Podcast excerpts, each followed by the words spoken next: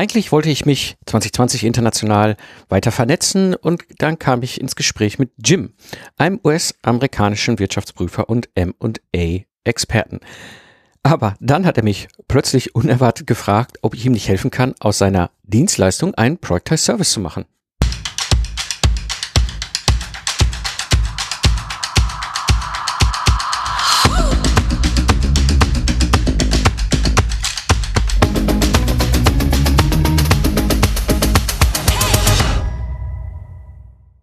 Hallo freiberufliche Unternehmer, am Mikrofon ist weder Mike Pfingst, jetzt sage ich schon Mikrofon auf Englisch, dein Mentor und Gründer der Proctor Service Mastermind. Ich helfe dir dabei, deine freiberufliche Dienstleistung zu systematisieren und zu skalieren, damit du wieder Zeit hast für die wichtigen Dinge im Leben. In der heutigen Episode sprechen wir darüber, was ich gelernt habe, wenn es komplett remote auf Englisch mit einem Spezialisten seinen Prozess zu entwickeln und wie du eine individuelle Dienstleistung, zum Beispiel als Steuerberater, Wirtschaftsprüfer, M&A-Experte, auch als Project Service funktionieren kann. Und vor allem eins der überraschendsten Elemente überhaupt, werde ich verraten, wie wahnsinnig früh er als Amerikaner schon auf Skalierung gesetzt hat, noch bevor er mit seinem eigentlichen Project Service fertig war ich liebe es, international unterwegs zu sein und äh, habe sehr lange und sehr häufig auch schon im Ingenieurbüro mit internationalen Teams zu tun gehabt. Und so war es für mich ein, ein, ein schon lange gehegter Wunsch, mehr und mehr auch ein internationales Netzwerk aufzubauen. Aber die Frage, wenn ich so international vielleicht zukünftig was mache, da kommen so viele Zweifel, da kommen so viele Fragen. Weißt du, funktioniert sowas remote? Kann ich das eigentlich, was ich hier auf Deutsch mache, auch in Englisch? Ja, und vor allem, ich adressiere ja die Independent Professionals und nicht Freelancer, so dass ich da auch nochmal eine ganz klare Zielgruppe habe. Und so stellte sich für mich immer wieder die Frage, wie kannst du international erfolgreich mit hochspezialisierten Independent Professionals zusammenarbeiten, ohne eben Muttersprachler zu sein? Und ich glaube, der Zauber ist eben einen Product Service zu haben. Dann kannst du auch deine deutsche Dienstleistung international anbieten. Aber fangen wir einfach mal ganz von vorn an. Wie ist das eigentlich zusammengekommen? Was ist da passiert? Grundsätzlich ist es so, wie gesagt, international ist mir nicht fremd. Mein erstes internationales Team hatte ich schon als Troubleshooter damals noch im Ingenieurbüro. Das war 2011, 2012 wo ich äh, ein großes internationales Projektteam als Troubleshooter, als externer äh, Projektmanager äh, geführt habe, so dass ich durchaus gewohnt war, auch mit anderen Menschen in solchen Projekten international mich auszutauschen, Englisch zu sprechen, Aufgaben zu verteilen und die ganzen Sachen, die man so als Projektmanager macht. Und das machte mir auch schon immer wahnsinnig viel Spaß. Und jetzt war natürlich die große, der große Punkt, einfach nur mal um den ganzen Rahmen zu geben, wie kam es eigentlich zu dem Kontakt zu Jim? Ich habe schon länger den Gedanken zu überlegen, was kann man eigentlich noch machen, wenn ich noch mal einen Schritt in Richtung international gehe. Was ist da eigentlich so möglich? Und so habe ich dann auch ein bisschen rumgeguckt, wo gibt es vielleicht interessante Netzwerke, Austauschmöglichkeiten, Foren und so weiter und kam dann über SPI Pro, ähm, das ist ein, ist, ist ein Membership Community, eben halt dazu und in dieser Runde gab es halt mehrere Matchings, wo man so kleine Grüppchen zusammenstellte. Und so landete ich in einer Gruppe mit, mit mehreren anderen unter anderem eben halt auch mit Jim. Und wir haben uns immer wieder ausgetauscht. Und zwar im Grunde habe ich ja erzählt, was ich mache und wo ich drüber nachdenke. Und die haben dann ihre Themen gehabt. Und ähm, so kam dann irgendwann plötzlich der Moment auf, wo Jim zu mir sagte, so hör mal, können wir mal uns mal so unterhalten, was du da erzählst über Product Service, Dienstleistung systematisieren, skalieren, äh, digitalisieren, automatisieren, finde ich total spannend und vielleicht ist das ja auch etwas, was in meinem Bereich äh, funktioniert. Du erzählst zwar immer, das ist eine Ingenieurdienstleistung und, ähnliche freiberufliche Dienstleistung, aber ich komme so aus dem Wirtschafts- und Finanzbereich und habe da natürlich auch so meine meine Dienstleistung und äh, vielleicht funktioniert das ja bei mir. Mm, einfach mal so ein bisschen die Situation, den Hintergrund. Äh, seine Dienstleistungen sind unter anderem Mergers and Acquisition. Das heißt, er begleitet Unternehmen oder begleitet Firmen dabei, wenn es darum geht, dass sie quasi fusionieren. Macht auch viel im Bereich äh, Finanzplanung, Jahresplanung, Jahresabschlüsse, all diese Sachen. Und äh, ist vor allem hauptsächlich unterwegs im Healthcare, also im, im Medizinbereich äh, und, und, und hat auch ein großes, großes Thema, was er sagte, eben das ganze Thema Reporting. Und da war natürlich so seine große Frage, kann man sowas systematisieren? Kann man sowas skalieren? Kann man daraus einen Productized Service machen? Und für mich stand natürlich dann die Frage im Raum so, okay, er kam jetzt auf mich zu, ja. Ich habe ja quasi einen Meta-Productized Service. Das heißt, ich habe ja ein, ein, ein, ein standardisierte, systematisierte Vorgehensweise, wie ich aus einer individuellen Dienstleistung einen Product Service mache. Und da gibt es ja verschiedene Spielvarianten, von die ihr vielleicht auch schon, wenn ihr länger diesen Podcast hört, irgendwann mal von mir gehört habt. Das ist natürlich der 1 zu 1 Workshop. Das heißt, innerhalb von zwei Tagen helfe ich dir dabei eben halt, dass du mit einem fertigen, vollständigen Project Service hier durch die Tür gehst und sofort auf den Kunden zu ähm, laufen kannst und Aufträge reinholen kannst. Dann gab es schon lange noch vor der Product Service Mastermind ja diesen vier Wochen Online-Workshop, wo ich dann äh, immer eine Gruppe zusammengestellt habe und innerhalb von vier Wochen eben durch meinen Prozess durchgegangen bin, sodass für die Teilnehmer und Teilnehmerinnen hinten dann ein Product Service rauskam und das Ganze ist natürlich dann vor drei Jahren übergegangen in die Roadmap der Project Service Mastermind. Also gerade die ersten vier Phasen dieser Roadmap ist analog diesem vier Wochen Online-Workshop eben das Reduzieren, Fokussieren, Systematisieren, Skalieren. Das heißt, ich hatte irgendwas in der Hand, wo ich ja hier schon in verschiedensten Konstellationen anderen Freiberuflern dabei geholfen habe, aus dieser individuellen Dienstleistung eben einen, einen Project Service zu machen. Und so habe ich mit ihm darüber gesprochen, sagte, okay, Jim, ich habe das jetzt so in der Form im international Englischen mit einem Muttersprachler ne, noch nie gemacht. Ähm, vielleicht finden wir ja einen Weg. Ja, und äh, das brachte mich so ein bisschen auf die, wie, auf die Frage, wie, wie, wie kann denn so eine Vorgehensweise eben aussehen, dass wir gemeinsam dort oder ich mit ihm, ihn unterstütze dabei, einen Product Service zu bauen aus seinem Angebot, aus seinen Dienstleistungen. Mm, das erste Problem, was ich, wo ich drüber gestolpert bin, und das war, ja, äh, fast selbsterklärend, ja, ich hatte natürlich deutsche Unterlagen, ja, das heißt, ich habe meine ganzen Folien auf Deutsch, meine Arbeitssachen auf Deutsch, die Arbeitsbücher auf Deutsch, ich habe alles natürlich in deutscher Sprache. Ähm, macht es jetzt Sinn, das alles einmal für ihn auf Englisch zu übersetzen und äh, habe am Ende mich entschieden dafür, dass ich das eigentlich live mache, live übersetze. Das, das Schöne ist, dass ich gerade, was meine Präsentationsfolien angeht, sehr visuell bin.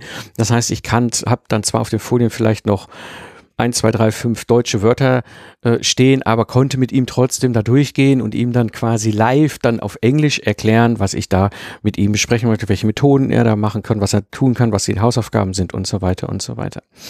Also das war dann für mich die Lösung, wo ich sagte, okay, bevor ich jetzt alles hier erstmal auf Englisch übersetze, machen wir das doch einfach aus dem Stand live. Hat super funktioniert. Das zweite Problem, und das war das, wo ich jetzt auch dachte, okay, wie machen wir das denn?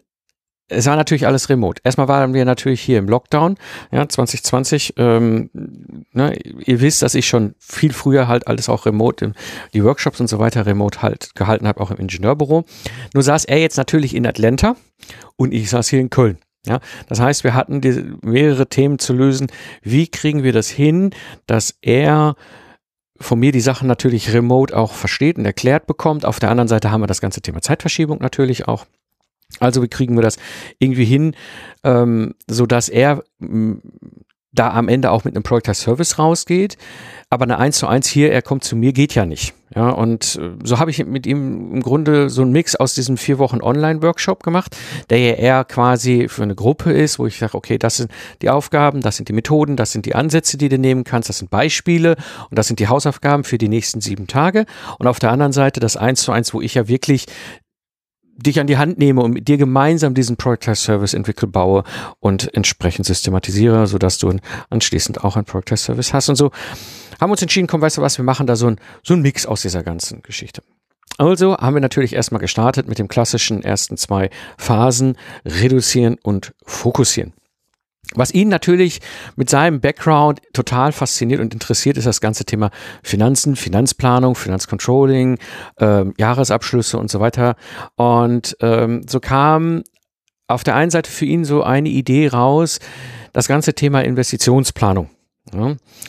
Und zwar, und das sagte er auch selber, das fand er auch total interessant, weil er hat das nebenbei auch immer mal wieder ähm, gehabt in seinem Kontext, gerade für Small Business Owner. Also das ist das, was wir hier ähm, KMU-Unternehmer äh, nennen. Er hatte ganz speziell im Blick halt so bis 50 Mitarbeiter, wo es dann darum ging, Anschaffung neuer Investitionsgüter zu finanzieren. Sprich, wir kennen das hier von uns auch, das ist dort drüben nicht anders.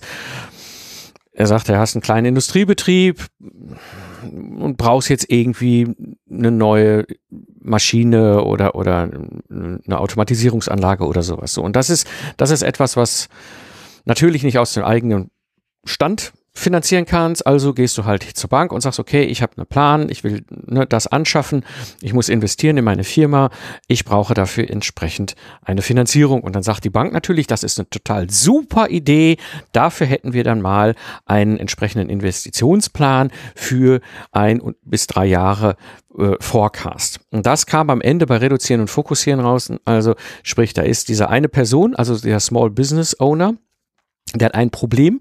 Er will etwas anschaffen für sein Unternehmen mit einer größeren Investition und muss beim Banker halt was auf dem Tisch liegen, was halt einmal sauber, inhaltlich sauber ist, natürlich auch vom Aufbau sauber ist und natürlich auch am Ende reflektiert, dass die Bank sagt, okay, wir haben das Vertrauen, wir geben da auch die Finanzierung. Ja. Und ähm, so kamen wir eben auf dieses eine Problem und, äh, mit dieser einen Person und sagte, das findet er total spannend. Genau, da möchte er mal ran. Das ist auch für ihn etwas, was neben seinen klassischen Tätigkeiten etwas ist, was er super gerne macht. Und hat dann mit mir den nächsten Schritt gemacht, eben das Thema Systematisieren. Das heißt, jetzt ging es erstmal darum, dass wir uns überlegt haben, okay, wenn du sowas machen willst, ja, dann ähm, brauchst du ja auf jeden Fall einen klaren Service das ist ja der Kern, die, der Leistungsteil, der Leistungsprozess, den wir haben in unserem Dienstleistung. Und ich hatte ihm dann erklärt, wie ich das damals mit den Lastenheften gemacht habe, in fünf, in fünf Phasen erfassen, sortieren, füllen, prüfen, freigeben. Das fand er schon mal ganz spannend, weil er sagt, das ist ein bisschen ähnlich wie bei ihm. Er kam am Ende des Tages für sich auf sechs verschiedene Phasen, wo er sehr viele sehr interessante andere Ansätze nochmal eingesetzt hat, die ich sehr spannend fand, weil er jetzt noch viel stärker auch nochmal seine Kunden mit einbeziehen konnte, als ich es zum Beispiel beim Lastenheft gemacht habe. Ähm, und diese sechs Phasen waren für ihn eine ganz klare roter Faden, wie er vorgeht, wenn er jetzt so einen Small Business Owner als Kunde hat, der jetzt ihn bucht, dass diese Investitionsplanung, diese Dreijahresplanung äh, für die Bank erstellt wird, am Ende quasi die äh, die Sachen aufnimmt, die Sachen analysiert und entsprechend dann ausarbeitet und auch ihm entsprechend übergibt. Das war ganz spannend. Ich will das jetzt nicht weiter detaillieren. Das ist sein sag mal, Knowledge, ein Geheimnis. Deswegen ne, gehe ich jetzt hier im Podcast nicht in die Details. Ne, das wäre jetzt unfair, wenn ich das hier alles bereitrede. Aber für dich, wenn du jetzt zum Beispiel sagst, ich bin jetzt aus dem steuerlichen oder wirtschaftsprüferischen Bereich ja, oder Finanzplanungsbereich, auch da ist es möglich, solche Schritte zu machen. Und er hatte eben halt für sich diese sechs Phasen entwickelt, wo er am Ende rauskam mit einem fertigen, geprüften Plan mit dem dann dieser Small Business Owner zu seiner Bank laufen konnte und entsprechend diesen Investitionskredit beantragen konnte. Als wir das gemacht hatten, kam natürlich der Schritt, okay, jetzt gucken wir uns mal deinen Sales-Prozess an. Also der Sales-Prozess ist ja für mich immer quasi der Prozess von dem Moment, wo der Kunde an der Tür klingelt, bis zu dem Moment, wo der Kunde bestellt hat. Und das haben wir ziemlich intensiv diskutiert wie er das Ganze aufbauen will. Er hatte da für sich am Ende drei verschiedene Phasen definiert, wie es dann läuft, gerade im amerikanischen Bereich. Ähm, war ganz spannend, wie das bei denen Nuancen anders ist manchmal als bei uns, wenn wir im B2B mit Kunden zu tun haben.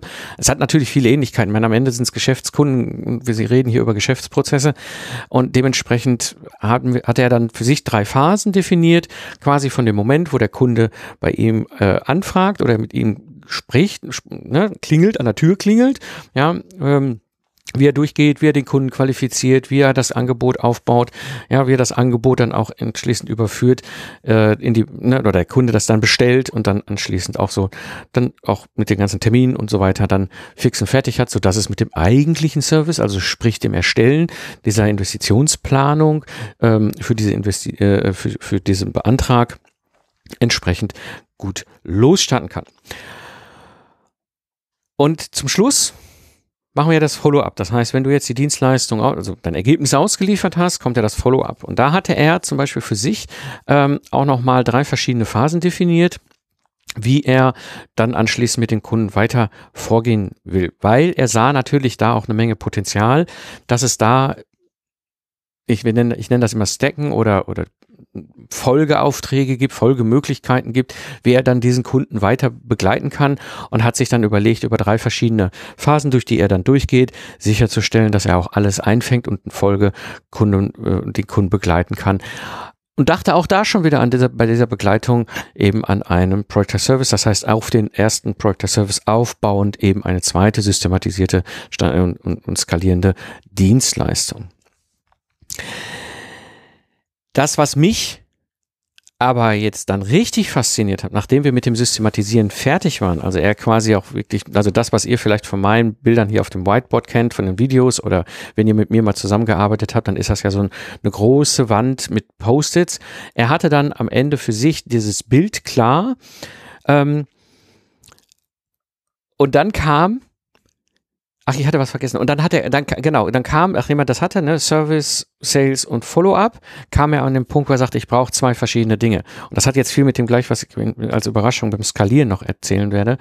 Er sagte, ich brauche ein klares Onboarding. Ja, das heißt, er nimmt den Kundenauftrag an und macht dann erstmal ein, ein ganz klares Onboarding um dann in die eigentlichen Start der Dienstleistung, also in seine in erste Phase reinzuspringen, wo er dann mit dem Kunden äh, anfängt, die Daten aufzunehmen, analysieren und so weiter, was er dann halt so macht.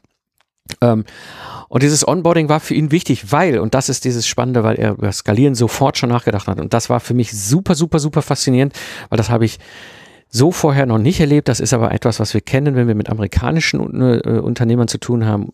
Amerikanische Unternehmer und Unternehmerinnen sind sehr viel stärker direkt beim Skalieren. Und er hatte schon wirklich über Skalieren nachgedacht, während er noch sein Project Service gebaut hat. Das heißt, bevor er schon fertig war mit seinem Project Service, hat er etwas Spannendes getan. Und zwar hat er sich, das hat ein bisschen gedauert, das habe ich, war, war spannend zu beobachten, haben wir auch sehr intensiv ein paar Mal darüber gesprochen. Er hat sich einen Spezialisten aus seinem Umfeld, Pflanzplaner, jetzt schlagt mich über die amerikanischen Begriffe tot, da wisst ihr, wenn ihr aus dem Finanzbereich kommt, wahrscheinlich besser, wie die im amerikanischen heißen. Er hatte halt eine ganz klare Vorstellung, das war quasi ein Spiegelbild von seiner, seiner Expertise, die er als virtuellen Mitarbeiter eben halt dazu holt. Dachte ich, gut, ist eine gute Idee. Sagt er, ja, aber der sitzt in Singapur. Den hat er über so eine, so eine, so eine, ja, VA, äh, Virtual Staff äh, äh, Vermittler, Finder, wie auch immer die dann heißen, da gibt's ja verschiedene, äh, gefunden. Er sagt, das war nicht ganz einfach, weil die meisten vermitteln jetzt nicht so hochqualifizierte Leute. Und er wollte natürlich auch A, jemand haben, der auf der einen Seite fachlich, inhaltlich 100 Prozent mitarbeiten kann, sodass er wirklich die ganzen Aufträge dort abladen kann, aber eben halt auch einen klaren Prozess hat, eine klare Definition. Und das war super spannend, denn er hat nämlich und schon während wir noch gemeinsam mit, im, im Systematisieren waren, sprich die Phasen diskutiert haben, bis es dann die einzelnen Aufgaben, die Ergebnisse der einzelnen Phasen, ne, all diese ganzen Sachen hat er parallel ja schon seine Templates erarbeitet und die Checklisten erarbeitet und zwar nicht alleine, ähm, sondern eben schon mit diesem Finanzspezialisten, den er remote dazu gebucht hat, äh, eben dem aus Singapur. Ja, der hat dem die Aufgabe gegeben, diese Sachen auszuarbeiten. Fand ich super, super spannend. Wirklich ein ganz anderer Ansatz, den ich total genial finde, weil er nämlich eben direkt in diese Richtung gedacht hat und dann auch direkt da jemand eingebunden hat, der für ihn mit ihm genau diesen Prozess nicht nur dokumentiert. Ja, entwickelt hat er ja mit mir, das Systematisieren haben wir ja immer zusammen gemacht. Er hat dann aber quasi immer mit, wenn er so ein Ergebnis hatte, dann direkt mit seinem ähm, Kollegen da aus Singapur gesprochen und der hat das Ganze dann dokumentiert, die Prozesse dokumentiert, die Templates ent entwickelt, die Checklisten entwickelt.